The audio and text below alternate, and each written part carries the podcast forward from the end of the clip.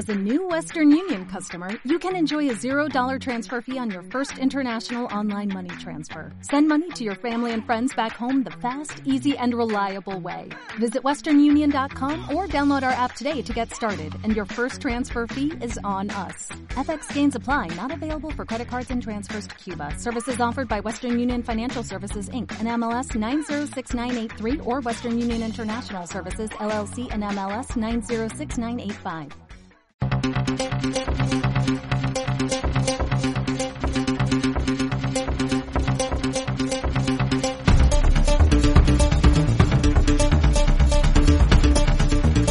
Demos caña con Jesús Murciego.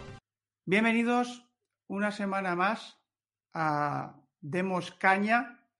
Feliz año nuevo para todos en este primer programa del año 2022 que empezamos en una España convulsa, en una España en crisis, en grave crisis económica, grave crisis política, en una España embebida de terror, muerta de terror, en una España terrorizada, en una España manipulada por una clase política que continúa infundiendo el miedo, que continúa gobernando con el miedo y con el terror, que continúa gobernando con el odio y que continúa gobernando con terroristas, con sinvergüenzas, con separatistas, con traidores a España al servicio de intereses extranjeros.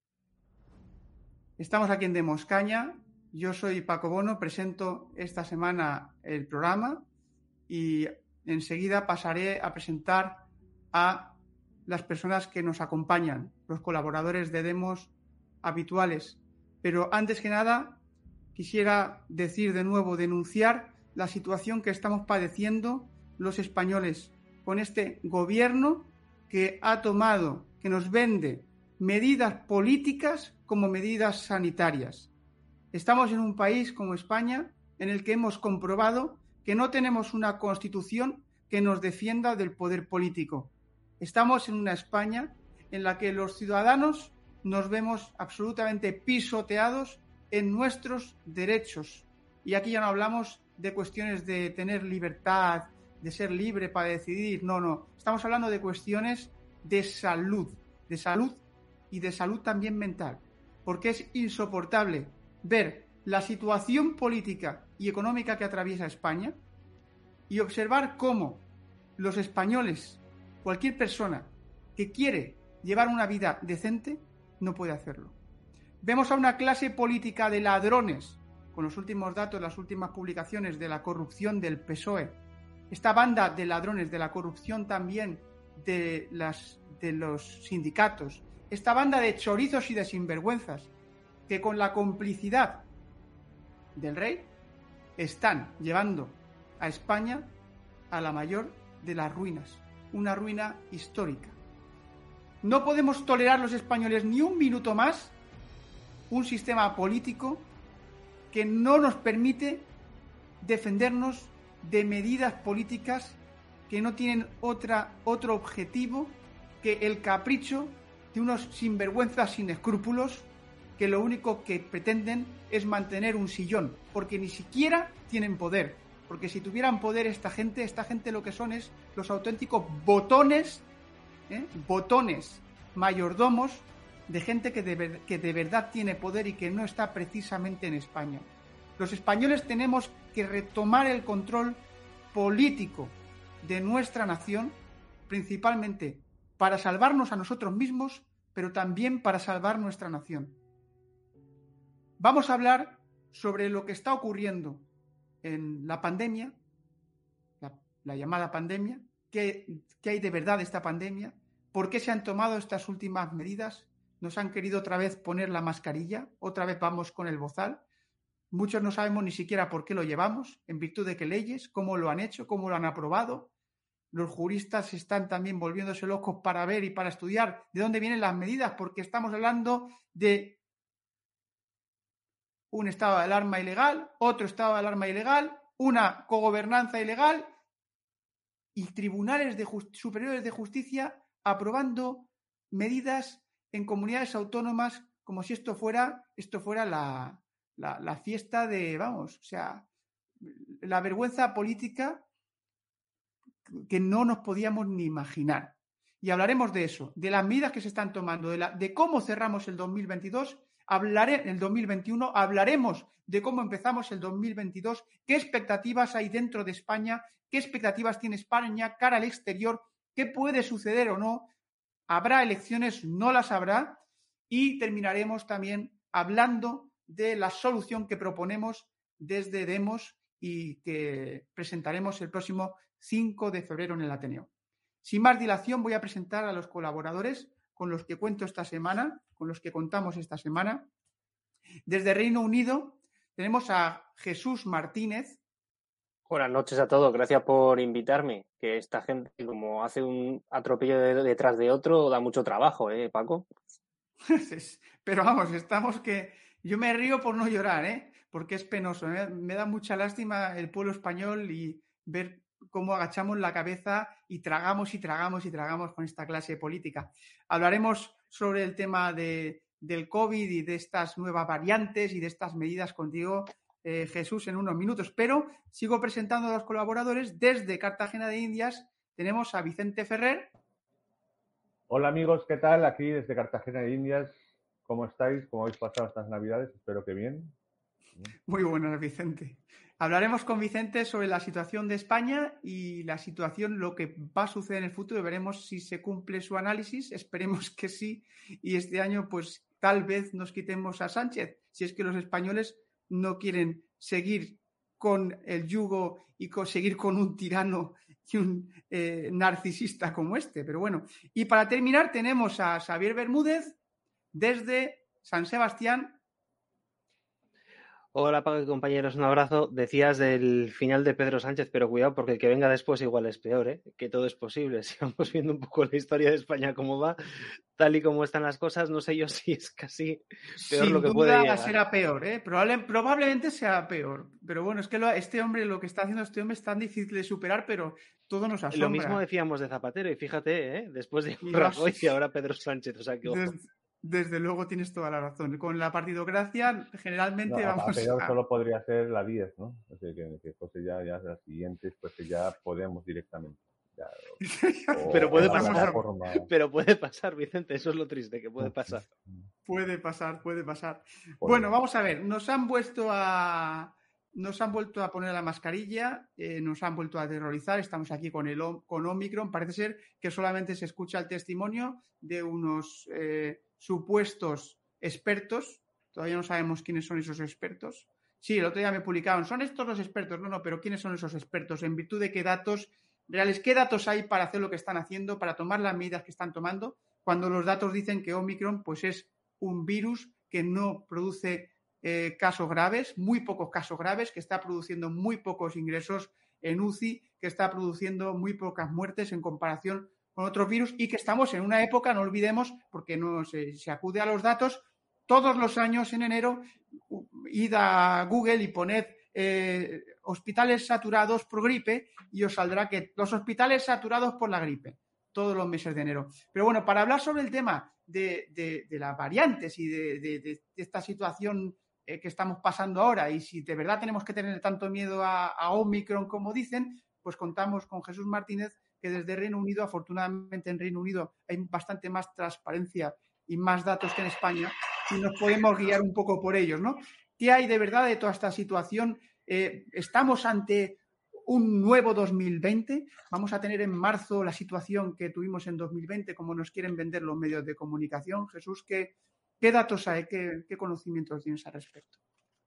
Bueno, la variante pentatrónica esta que se han inventado, pues está claro que más bien parece como una especie de invitación a que todo el mundo salga de esta locura sin, sin tener que reconocer que les han timado, que les han engañado como bobos.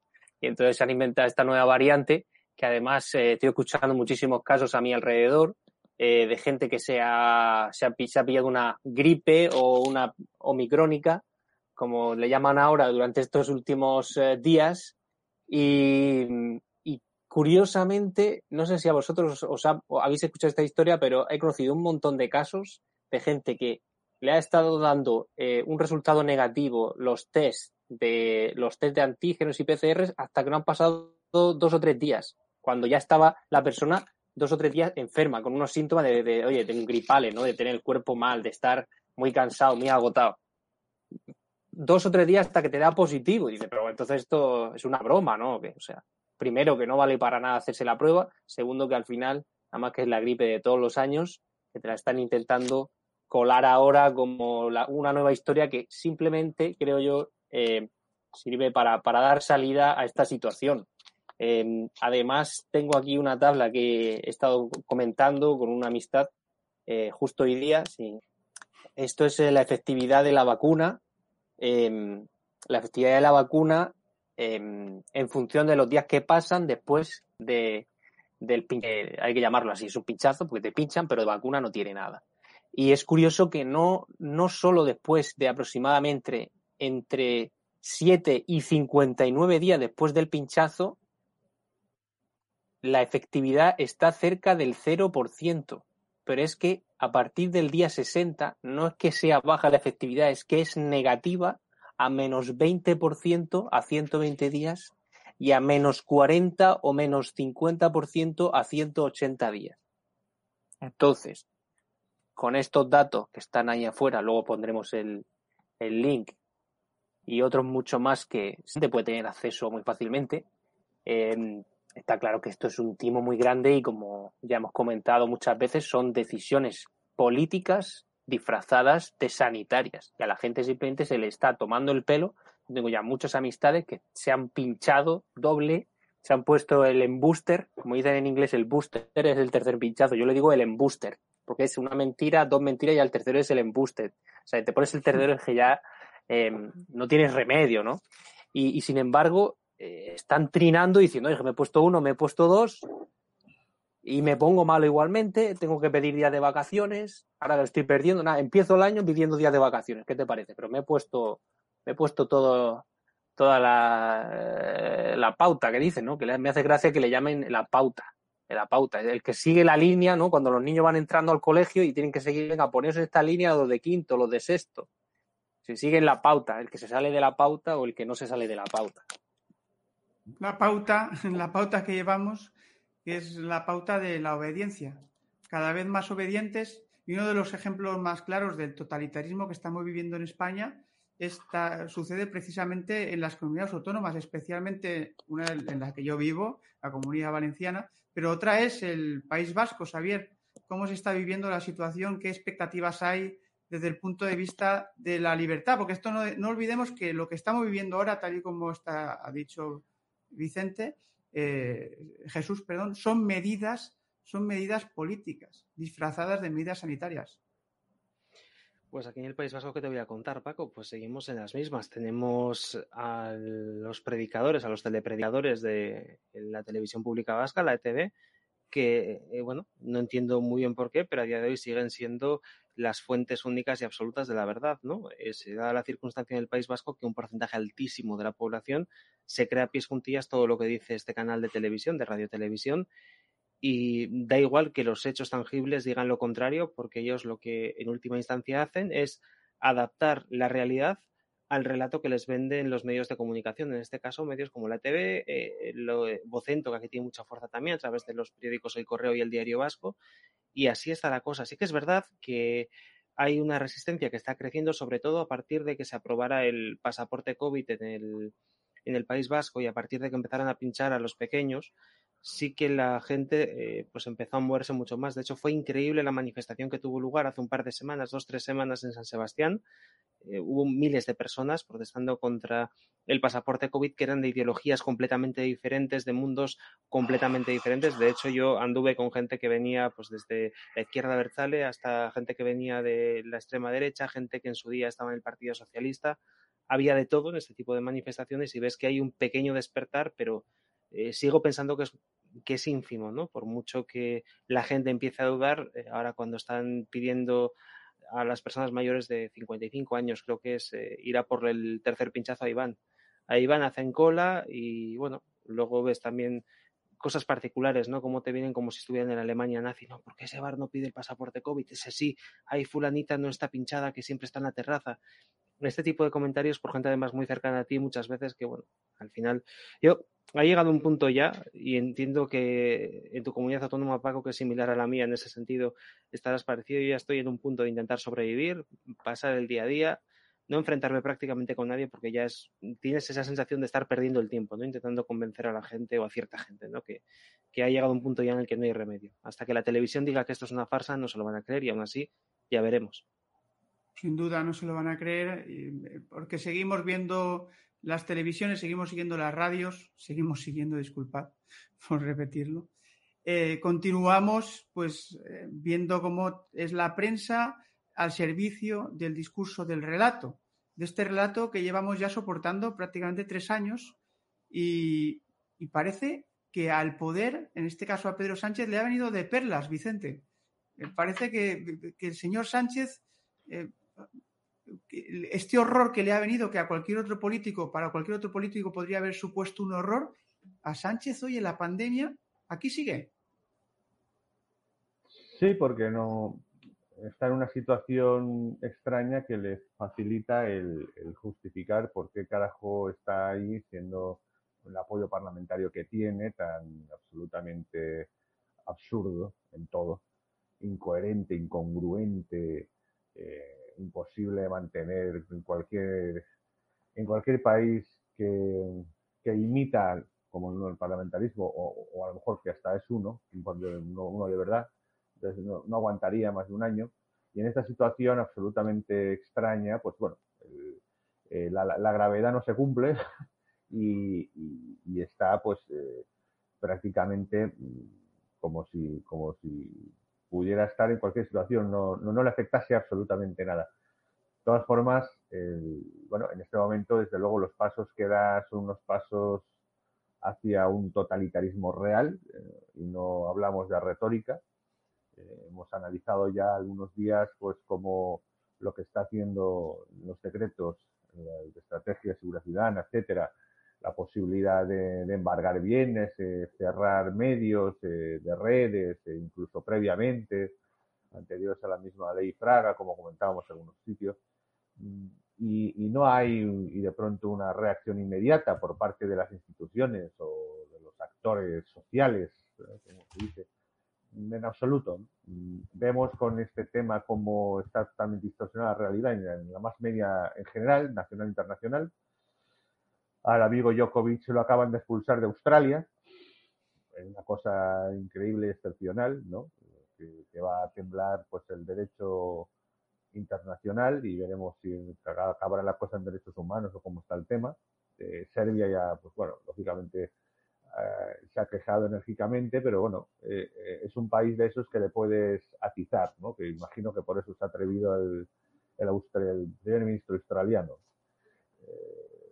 Y, bueno, estamos en una situación muy distorsionada, la realidad, y, que en esta situación pues va a tratar de aguantar lo que sea. De todas formas, mm, planteo el criterio que mm, realmente este año puede ser decisivo no sé si me atrevo a decir con toda absoluta certeza o seguridad que, va a serlo, pero tiene muy alta probabilidad de ser un, año decisivo en la que, más que nada, porque tiene que ocurrir sí o sí, o, es capaz de mantenerse en esa dinámica totalitaria, ir hacia adelante eh, y aguantar, porque si aguanta más de este año, no me cabe la menor duda que el 23 o el 24 eh, eh, se afianza en, esa situación no, no cabe otra, porque en una situación que obliga a un consenso además más totalitario, el que estamos viendo.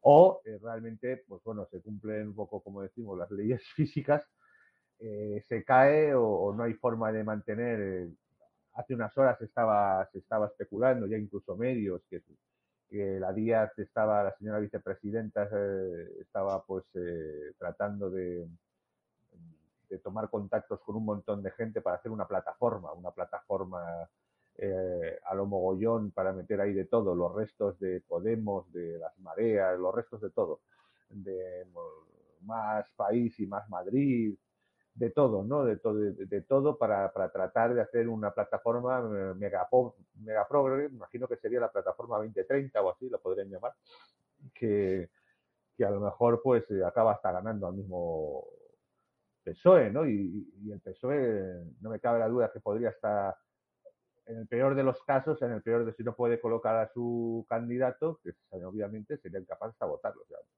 en ese aspecto se puede ser que la posibilidad de empeorar en el sentido de, qué podría pasar. La, otra alternativa es que el establecimiento del mismo de la misma partidocracia se revele o trate de mantenerse ahí.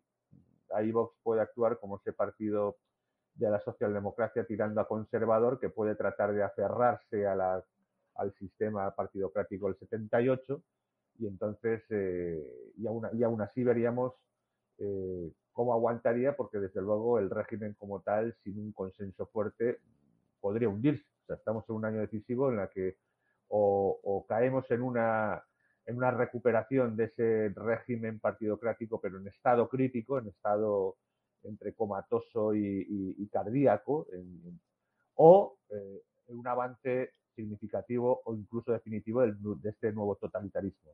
Yo creo que en ese aspecto puede ser decisivo este 2021 totalitarismo que estamos, que estamos padeciendo y viviendo en nuestras carnes con estas medidas, y volvemos de nuevo, antes de cambiar de tema, al asunto de la, de la crisis sanitaria que han vuelto a despertar. No, han querido que nos juntemos en Navidad, no han querido, han querido, yo al Pedro Sánchez yo le llamo el Grinch, porque son, bueno, a Pedro Sánchez, a Chimo Puig, a, todos estos eh, eh, dictadores de taifas, que son los Grinch que han venido a fastidiarnos la Navidad. Bueno, ya la han fastidiado.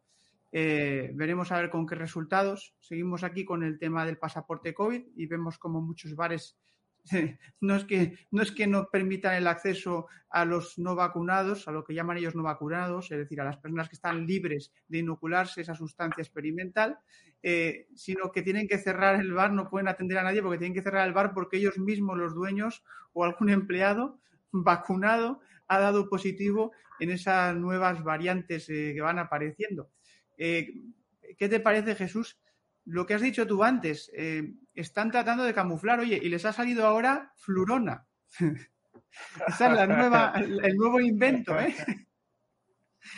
Bueno, esta gente está intentando enroscarse ahí al, a la poltrona, al trono, pero yo creo que se van a empezar a encontrar un poco con dosis de realidad. Tanto aquí en Inglaterra como en España ya he escuchado algunos casos de que el gobierno quiere forzar a todos los sanitarios a estar vacunados y eso quizás vaya a desvelar una realidad que existe, pero que no es conocida para eh, la mayoría de las personas, también por culpa de, de los medios de comunicación, que por supuesto no quieren hablar de esto ni develar esta realidad. Y es que, lo primero, la crisis sanitaria no es tal a día de hoy.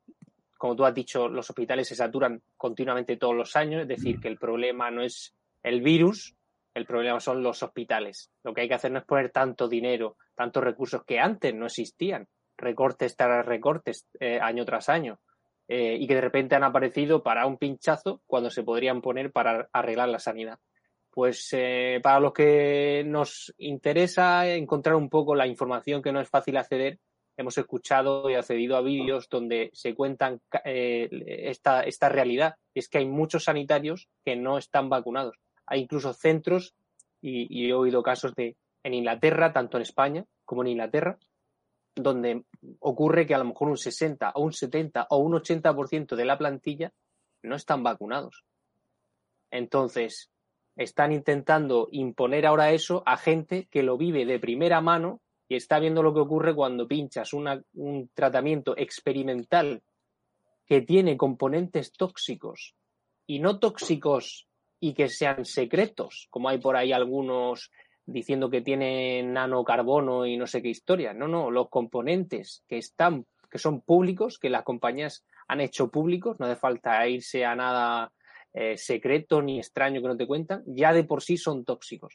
Bueno, pues esta gente que son sanitarios eh, ya lo están viendo y, hemos escuchado casos de gente donde te cuentan que para hacer su, hacerse su pasaporte de la pauta completa, pues como tienen acceso a, eh, directo a, todos los viales, pues recortan, recortan el, código de barras del vial, ¿no? Y lo presentan allí y dicen, esto, esto lo he pinchado, venga, dame el papelito para hacer mi vida, mi vida normal.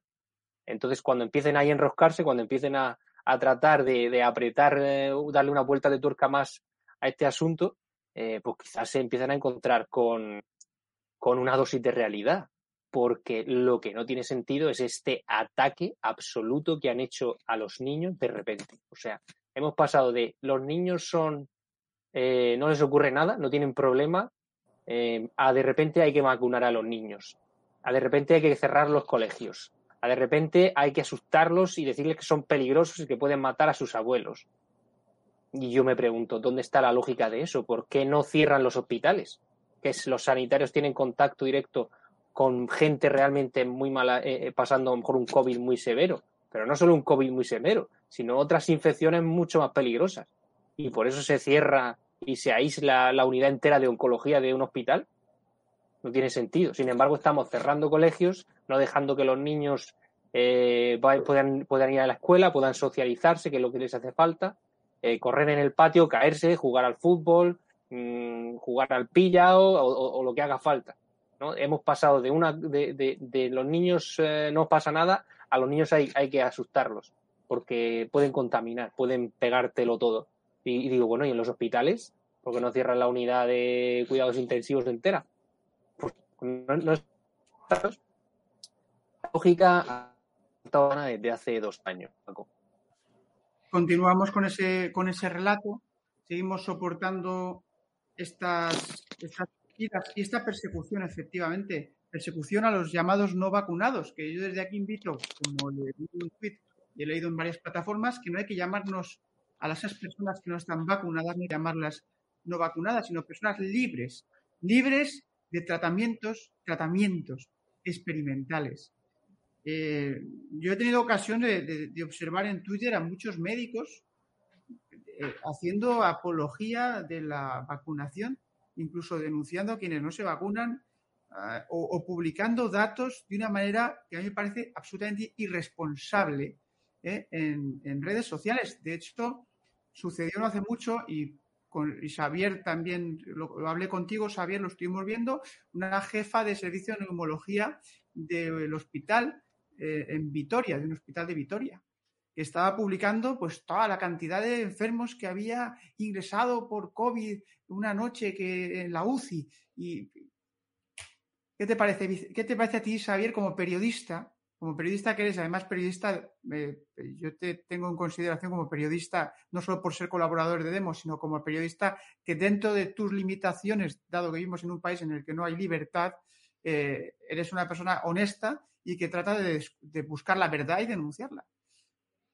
¿Qué te parece a ti esto de una médico anunciando por, redes sociales datos torticeros, datos oportunistas, o estos médicos que se dedican a denunciar, por ejemplo, el que dice, el que se alegra de que a Djokovic lo vayan a deportar de Australia porque no está vacunado. ¿Qué es esto? Los médicos se saltan ya a la torera el tema de la confidencialidad médica. ¿Nos podemos fiar de los médicos? Saber que en el caso, por ejemplo, que tratamos, te, acordarás del tamo. sí, sí, sí. Me, acuerdo perfectamente de esa señora a la que, por cierto, le hice una pregunta que todavía no me ha contestado. Le pregunté, a ver, bueno, pues esos datos que daba si eran de personas que habían entrado con o por COVID, es decir, personas a las que se les había hecho una PCR y habían dado positivas, o si eran personas que habían entrado por una complicación de esa, de esa gripe a la que han llamado COVID, ¿no? No me contestó. Y luego también le pregunté cómo era posible que un 10% de la población no vacunada esté generando una ola superior a la que tuvimos el año pasado con toda la población sin vacunar, porque es imposible. O sea, un 10% de la población no te puede generar todos los casos que te eh, dice la televisión que se están generando, hasta el punto, por ejemplo, en el País Vasco creo que somos los que estamos en vacunar en torno a 40.000 personas. Pues aquí estaban diciendo ya que había, no sé si eran 60.000 casos positivos o no sé cuántos casos positivos. Pues bueno, pues ya, ya se te sale incluso de la gente que no está vacunada. Y bueno, evidentemente yo no lo positivo, así que a mí me tienes que quitar de la estadística, ¿no? Entonces, bueno, pues eh, es lo que comentaba antes, ¿no? El, problema es que el relato no se corresponde con la realidad y lo que están intentando por todos los medios es modificar la realidad para que se corresponda con el relato que te están vendiendo, ¿no? Lo cual es, es una auténtica locura y luego también se da la circunstancia de que toda esta gente, pues bueno, tiene una persona que, que, le paga, ¿no? Entonces, cuando intentas que una persona diga la verdad, cuando esa verdad lo que va a hacer es que deje de cobrar un sueldo, pues evidentemente esa persona jamás te va a decir la verdad, ¿no? Es lo que estamos padeciendo en casos como la de esa médico de la que de la que hablabas, que por cierto, cuando les preguntas esas otras cosas, además muy educadamente y, y sin mala intención, tampoco tampoco te contestan siquiera, ¿no? Aparte son cuentas un poco extrañas, ¿no? Una señora ahí que se saca una foto como muy rara, tal, en fin. Y, bueno, pues, pues es lo que estamos viendo aquí en el País Vasco, ¿no? Y sí que quería hacer un comentario al hilo de lo que estaba hablando antes Jesús eh, de los niños, ¿no? Estamos viendo cómo ahora los niños son los más peligrosos, cómo hay que ir a vacunarlos porque son súper contagiadores, etcétera, etcétera. Y bueno, esto lo digo para que la gente que lea la prensa también se vaya dando cuenta de estas cosas, ¿no? Cuando hay que vacunar a los niños, los niños son los peligrosos. Cuando había que vacunar a los jóvenes en verano, recordarán todos nuestros oyentes el famoso caso de, creo que era de Baleares, si no me equivoco, ¿no? Ese famoso hotel donde había pues unos chavales que habían dado positivos no sé cuántos y que estaban ahí confinados, que metieron en el hospital a no sé cuántos jóvenes. En verano los hospitales estaban llenando de jóvenes y había que vacunar a los jóvenes. ¿Por qué? Porque tocaba vacunar a los jóvenes, a la franja de edad que tocaba. Ahora son los niños. Pues el otro día salió también en el, creo que fue en el diario El Correo, que había cuatro niños en UCIs en el País Vasco. Bueno, pues eh, esta misma mañana o ayer eh, un diario digital, Euskal News, ha sacado una noticia diciendo que era falso ese dato que dio el correo, ¿no? Pero bueno, ellos te lo sueltan ahí en la prensa, la gente se lo cree y fíjate, fíjate cómo está la cosa, ¿no? Yo no sé si, si tienen ya técnicas de hipnosis o, o algo similar en los medios de comunicación, porque hay cosas que son básicas, ¿no? Que tampoco hace falta ser un experto en comunicación para darte cuenta de que es propaganda pura y dura, ¿no? Parece una puñetera teletienda de Pfizer y a ver la televisión, pero bueno, aún así la gente se cree todo lo que le dicen, pues bueno, ellos verán. Utilizan los, las portadas, siempre en la portada dan el titular. Yo el otro día, por ejemplo, leí una portada en la que decía que tenías cuatro veces más probabilidades de morir si tenías mayor de, si eras mayor de 80 años. Tenías cuatro veces más de probabilidades de morir si estabas sin vacunar que si estabas vacunado. Y luego abajo te ponían los datos y la diferencia salía creo que en torno a un 3% de diferencia. O sea, eh, los medios de comunicación mienten descaradamente, sobre todo me estoy dando cuenta yo de los medios regionales absolutamente al servicio de las comunidades autónomas, de los gobiernos autonómicos, que mienten hoy, mienten mañana, utilizan los titulares, la gente no lee, no, no leemos el periódico, nos vamos a leer el BOE, nos vamos a leer los boletines de las comunidades autónomas, es que ni de coña. Así que eh, en estas estamos. Pues eh, desde aquí, desde Demos, seguiremos denunciando esta situación. Eh, os recomendamos, yo os recomiendo encarecidamente que vayáis a, nuestros, a nuestras plataformas alternativas y busquéis los programas Demos Ciencia, en este caso de, donde Jesús Martínez dejó bastante claro todo el tema de, de, cómo se hacen los PCR, de, o sea, toda esta falsedad, cómo han utilizado determinadas herramientas para manipular. Conocemos el caso, por ejemplo, de Elon Musk, que se hizo cuatro PCRs en un día. Como le daba positivo, se hizo otro, le dio negativo. Como le dio negativo, se hizo otro, le dio positivo. Y a la cuarta le dio negativo, dijo, pues ya está, este, con este me quedo, me quedo con el negativo. Esto es una tomadura de pelo y tenemos que plantarnos frente a esta clase política totalitaria que utilizar una tragedia como fue la de 2020, que fue una tragedia y que llegó a España porque los políticos no tomaron medidas a tiempo, no se tomaron las medidas, se lo tomaron a cachondeo, los mismos que ahora nos enmascarillan, los mismos que ahora nos acosan, los mismos que ahora nos demonizan y utilizan a los niños y utilizan a los mayores y dividen a las familias y enfrentan a la sociedad, esos mismos eran los mismos que se reían del COVID en el 2020, a principios de 2020, y que llevaron a la gente a la calle, a la calle, a manifestarse. Sí, a manifestarse por el feminismo, porque el feminismo mataba más que el COVID. Ya vimos que eso no es cierto. En fin, esto es lo que hemos vivido estos últimos años y ahora vamos a cambiar de tema y quisiera empezar este nuevo tema con Vicente para hablar de qué nos espera y qué nos depara este 2022. ¿Qué le depara a esta España, a esta España tan eh, dañada por este sistema político que está absolutamente erosionando los cimientos de la nación, desde el jefe del Estado hasta el último de los partidos. Vicente.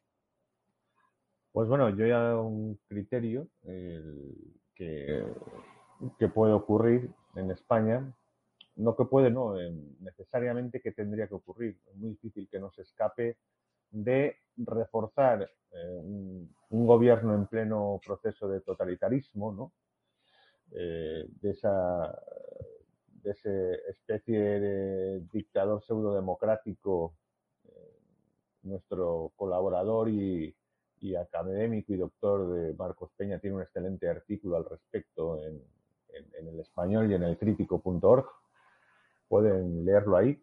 Y, que estamos en una situación obvia, real, objetiva, de un avance hacia una dictadura, un nuevo modelo de, dictadura, eh, a partir de prácticamente una increíble inferioridad eh, parlamentaria, como, como he repetido en otras ocasiones, lo que demuestra que no es un sistema parlamentario, un sistema parlamentario hace rato que hubiera volado como mínimo la persona de Sánchez, no, el PSOE no sé, pero la persona de Sánchez seguro, y, estamos ante una escalada de un grupo de políticos y, que se aprovechan del funcionamiento, el mal funcionamiento de estas instituciones eh, corroídas y devaluadas de la, de la partidocracia española del 78 y, están logrando eh, anquilosarse y, estar por encima de cualquier sentencia constitucional, de cualquier situación, a la política de hechos consumados y, al decretazo ley. Creo que de, eh, la mayoría, el 70-80% de, de, todas las leyes, que todo lo que ha legislado Sánchez son decretos leyes. lo tiene clarísimo va a saco con los decretos leyes. Luego el análisis de los que se aprueban y los que no, pero es igual. Como también le tumba el Tribunal Constitucional, lo que lo hecho, hecho está, pues pone otro decreto ley. Eh, así que con, sin ningún escrúpulo, sin un escrúpulo va hacia ese sentido o de una vez eh, por, por, falta de dinero, por falta de Bruselas que no le van a avalar lo que le gustaría y por, por, por evidente falta pues tendrá que se derrumbará porque Evidentemente entre piratas se traicionan, como siempre, y Díaz ya está conversando para esa nueva plataforma y provocará la, crisis definitiva que, como hemos previsto, yo desde luego personalmente todavía no, está abocado hacia un adelanto electoral que puede significar pues un, un sistema que entra en barrena, una crisis total, pero, pero tratando de afianzarse desde partidos como el Partido Popular o el mismo Vox o, el PSOE que sobreviviría, o un sistema definitivo hacia una, avanzada totalitaria, ¿no? en, una evolución del mismo sistema. Entonces, eso es, creo que del 2022 no pasa, lo vamos a ver, va a ser inmediato. El 2022 vamos a ver cosas nunca vistas. El 2022 vamos a ver grandes cosas. Eh, no, sé si, no sé si buenas, pero grandes los vamos a ver y, la próxima intervención ya diré un poco el contexto entre todo esto que está pasando en el mundo que le está que le puede caer encima a España también evidentemente y de la que España no pues bueno está en, en, estas labores no autodestructivas y por tanto no muy atentas a lo que está pasando con Trump que con está apoyando a Hungría o, o qué pasa con China o, realmente como está aquí Jesús eh, cuál es la realidad de, de la industria y, del desafío, ¿no? Es decir, qué realismo hay en, lo de la luna y, dónde está de verdad la, ciencia que importa. En fin, eso es en principio el criterio que planteo y en, la siguiente ronda ya comentaré algo de, ese enlace del 2022 de España en el mundo. España en el mundo cada vez pesa menos, pero los españoles cada vez nos pesa más la política. Y hablabas de esto precisamente, me ha, gustado mucho que, hiciera referencia a este asunto que es tan importante para nosotros, como es el tema de, es que este señor está gobernando a golpe de decreto ley. O sea, es que este señor no ha hecho ni un, ni un debate del Estado de la Nación. Que por lo menos eso, es que antes había como, como una intención de aparentar de que había en España un sistema político parlamentario. Querían aparentarlo y, aparecían en el Parlamento y hacían debates. Ahora no los hacen, porque no hacen debates, no como lo hacían antes. O sea, eh, Pedro Sánchez detesta el Parlamento, Pedro Sánchez detesta al Parlamento y además es tan consciente, porque él sí es consciente, y por eso probablemente se esté manteniendo en el poder, porque él sí sabe de qué va esto, él sí sabe que esto es una partidocracia, y él sí sabe cómo manejar los hilos de esta partidocracia para controlar el poder. O sea, ¿por qué Pedro Sánchez? ¿Cuál es el secreto genial de Pedro Sánchez? Probablemente sea que Pedro Sánchez sí sabe dónde se está moviendo. Y mucha gente, por ejemplo, Pablo Casado, no saben dónde se está moviendo. Todavía no saben. Y le vienen las tortas por todos lados porque no saben dónde están, que están en un estado de partidos. Porque ¿acaso te puedes imaginar, Jesús, eh, en Reino Unido algo como lo que está pasando en España? Un gobierno a golpe de decreto ley pisoteando el Parlamento. ¿Qué diferencia allí, verdad? Pedro Sánchez, yo creo que es franquista, Paco. Yo creo que realmente a Pedro Sánchez, cuando lo invistieron, se le apareció Franco y le dijo, tú no te metas en política. Y él ha seguido, ha seguido esas órdenes de Franco. ¿Te acuerdas de esa frase famosa que decían, tú no te metas en política? Y como tú has descrito hace un momento, pues es lo que hace Pedro Sánchez, no pasa por ahí por el Parlamento ni hace nada. Y de esa manera se mantiene en el poder. Una, un, inciso quiero hacer contigo. entiendo que te refieres desde el punto de vista político, es decir, desde el punto de vista del poder. Oye, porque Pedro Sánchez, yo no soy franquista, no sé lo que es ser franquista por otro lado, pero Pedro Sánchez podría, no puede ni, ni besar el suelo donde pisaba Franco. sí, exactamente. ¿eh? Pero era, era solo un comentario un comentario jocoso, sí, era un comentario jocoso en el sentido de que es, es lo opuesto de lo que, de lo que él, él, intenta transmitir, ¿no? Y ese comentario eh, gracioso que se hacía de, eso, de no, no, te metas en política, pues es lo que hace, lo que hace. Realmente no, no hace política, porque España, sin representación electoral, sin diputado de distrito, es imposible hacer política. Lo único que se puede hacer es repartir el pastel entre tus coleguitas. Como dice el buen refrán español, el, el ojo del amo engorda al caballo, ¿no? Si tú estás viendo ahí el que está, haciendo una obra en tu casa y lo vigilas, pues traen el trabajo, si no hará lo que le dé la gana, pero es que eso, eso es eh, sentido común. Pero los españoles se les olvida. Pues Paco, eh, desde luego que no es casualidad, y esto Vicente probablemente que lo pueda explicar mejor que yo, no es casualidad que haya países como Inglaterra o Estados Unidos que tienen esta tecnología del diputado de distrito digamos, ¿no? Eh, si ponemos, si, si lo explicamos de esa manera, tienen esta tecnología llamada diputado de distrito y han sido potencias dominantes en los últimos cientos o trescientos años. No es casualidad. Los españoles que son especialistas seguramente cuando vayan a comprar un iPhone el último y son capaces de comprobar la diferencia entre el 11, el 12, el Plus, el Mini, el Android, o van a comprarse el último próximo coche o la próxima televisión de, de plasma y son capaces de diferenciar y de buscar las diferencias entre un, tipo y otro, pues a ver si fuesen capaces también de buscar las diferencias entre esos países que hacen las cosas mejor y que por lo tanto les va mejor en el mundo y que no es casualidad, no es que les haya tocado y los que no les va tan bien o a lo mejor no les ha ido yendo tan bien desde hace muchos siglos. Entonces, el diputado de distrito, que luego entraremos a hablar más en eso en más detalle, es desde luego una tecnología que ayuda a que los recursos de una nación se gestionen mejor porque la corrupción es, menor. Ese refrán español que dice el ojo del amo engorda al caballo es un resumen muy bueno usando el conocimiento del refranero español para explicar qué representa el diputado de distrito. Es un control más cercano del poder político. Es decir, si tú estás, tienes, estás haciendo una obra en tu casa, un albañil, y tú estás ahí todos los días, pues es probable que salga mejor que si no hay nadie vigilando. Y estamos viendo, por ejemplo, hablando de 2022, estas cosas que están ocurriendo ahora en este año, el, ex primer ministro británico, Tony Blair, pues ha sido propuesto para que le den el Knight, que es como una nominación de caballería, es que no sé exactamente la traducción del inglés al español, pero es como un título honorífico que da la monarquía a personas relevantes y el pueblo inglés no olvida no olvida. Esto es que Tony Blair está asociado a mucho a sus mentiras para involucrar, lograr involucrar, involucrar, involucrar cuando era primer ministro a Inglaterra en la guerra de Irak. Y el pueblo inglés no olvida. Y no solo no olvida, sino como además mecanismos para tratar de castigar. Eh, hay, hay personas que ya están recogiendo firmas, firmas y llevan ya por 700.000 para una petición de retirarle retirarle esta nominación a la que se le ha propuesto.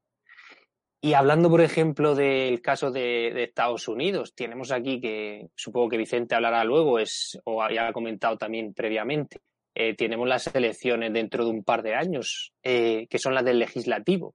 ¿no? Esa, es, esa bondad que tiene el sistema donde en unas elecciones separadas se hace la, elección del ejecutivo y en otras elecciones se hace separada esa elección, elección del legislativo.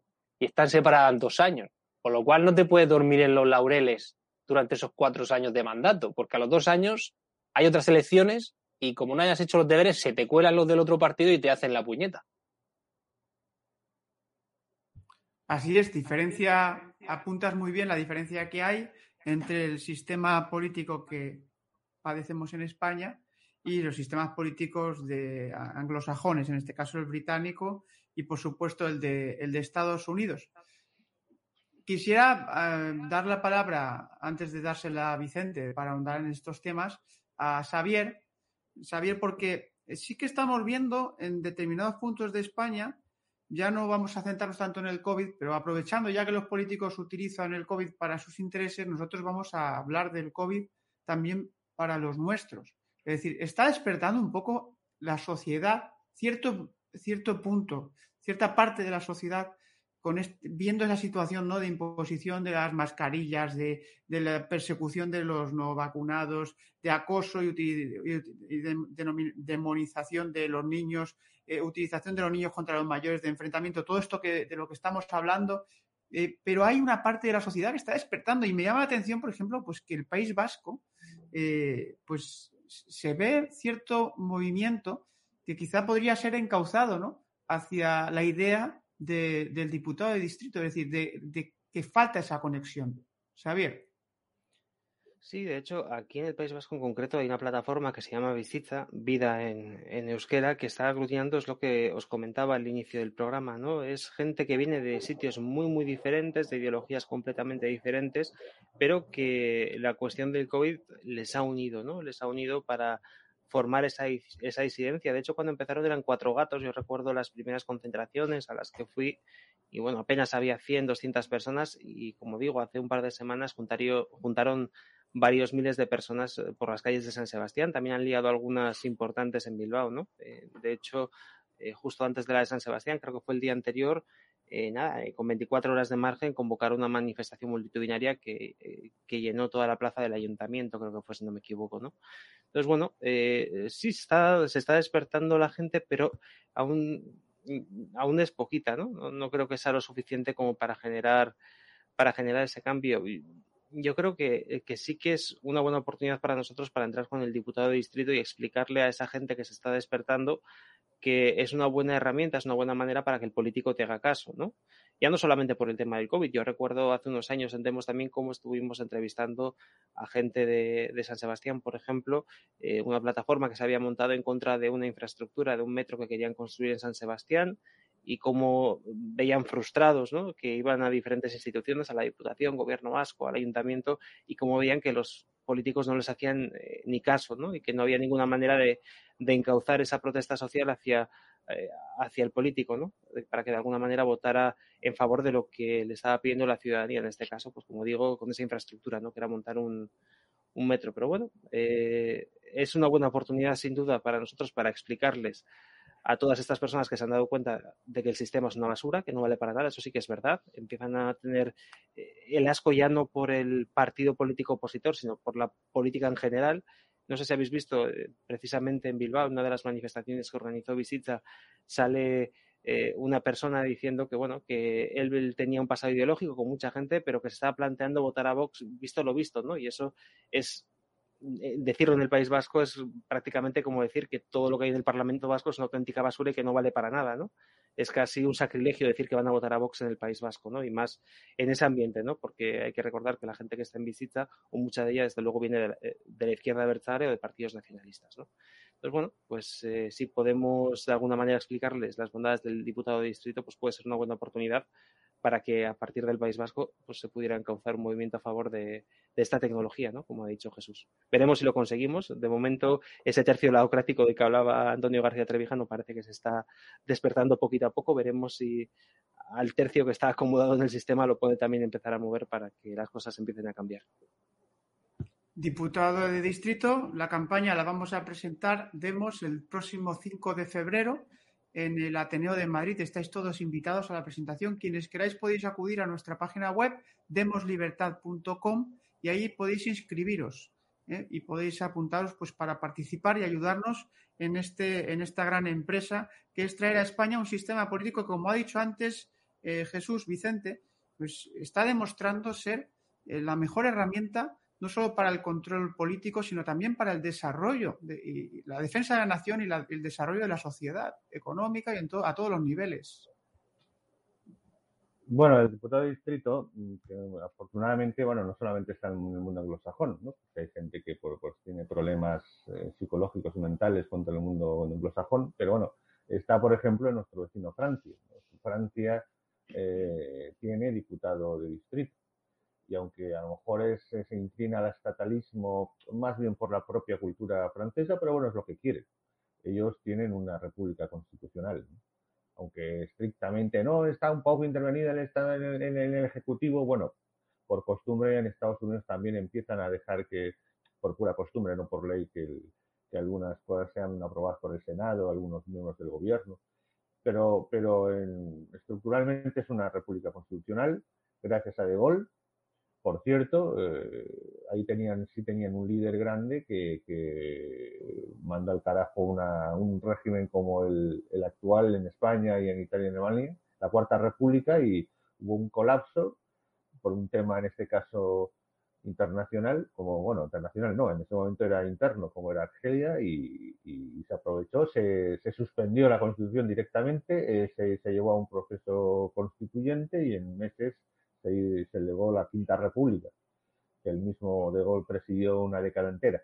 Entonces, eh, pero bueno, de, en principio no tenemos esa fortuna de tener a lo mejor líderes o líderes que al menos planteen cómo llegar y desde luego un método es el, diputado de distrito.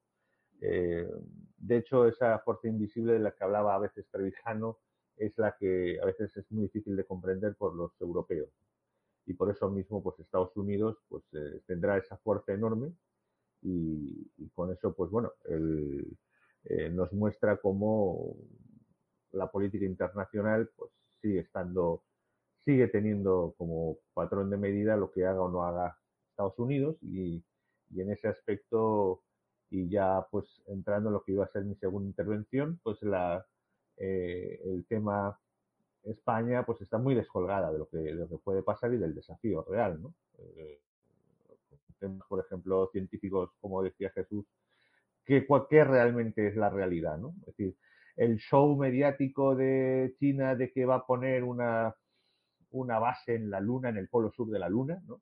haciendo realidad, bueno, pues en algunos canales, eh, nos reíamos en ciertos canales alternativos, ¿no? En las redes de, si los chinos tenían bases en la cara oculta de la luna y saltaban por ahí.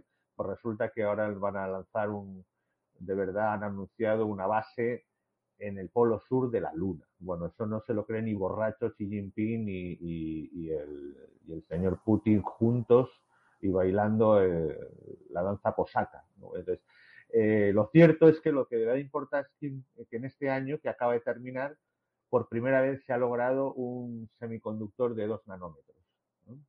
Un semiconductor de 2 nanómetros. y eso sí que es difícil, porque eso eh, hace un cambio exponencial por cada nanómetro que se reduce.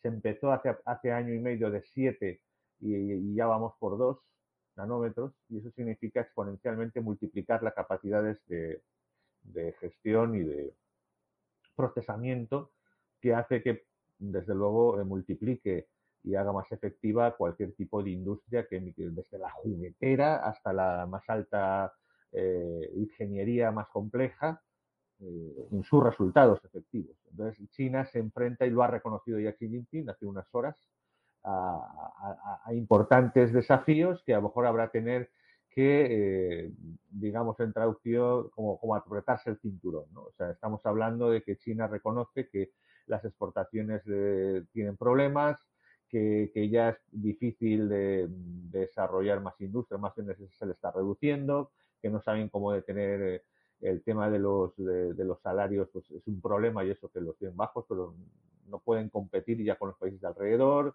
y que encima, pues bueno, eh, eh, la momia Biden pues no tiene más remedio que seguir la línea de puntos de la administración Trump y está ya ha hecho esa alianza, que eso también ha ocurrido este año que acaba de terminar, esa alianza militar nueva con Australia, Nueva Zelanda y países de ese, de ese entorno, lo que significa que, que el área de atención va camino de eh, estar en torno al Asia-Pacífico y, a, resolver en esos términos.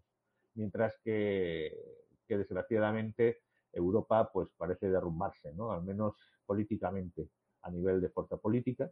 Y el mismo Trump, por ejemplo, que cada vez tiene más fuerza. Por cierto, Jesús, que las elecciones van a ser en meses, no dentro de dos años, van a ser en meses la, las, las legislativas. Entonces, eh, y están muy asustados. La gente del, del, establecimiento, el Partido Demócrata, no saben qué hacer y tienen problemas, tienen problemas graves y, por eso mismo es posible que termine, termine la, termine la, la perdón, la, termine la eh, pandemia, la termine la pandemia porque, como ya dijo JP Morgan y, hemos anunciado aquí en, y el mismo Gates, etc. Así que estamos en esa situación en la que eh, Sánchez lo que le preocupa, evidentemente, sobrevivir internamente a costa de establecer un totalitarismo y le importa un carajo en las relaciones exteriores, sin duda alguna. Pero vamos, estamos descolados totalmente de los desafíos científicos, industriales y de, eh, dominio y de poder. En eso. Pues muchísimas gracias por este, estos últimos apuntes que nos has dado, Vicente. Desgraciadamente se nos acaba el tiempo, es el tiempo que tenemos en Demos Caña.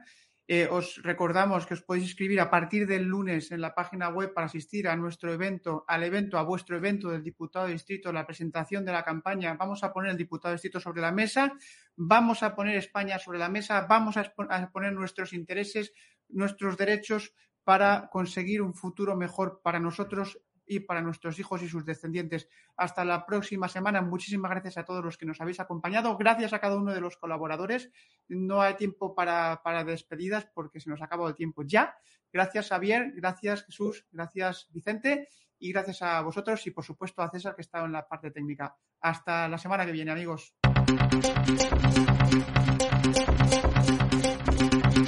Aquí finaliza Demos Caña Síguenos en nuestras redes sociales, en YouTube Demos Televisión, en Facebook Demos Libertad y en Twitter arroba demos-libertad.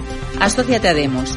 Más información en www.demoslibertad.com.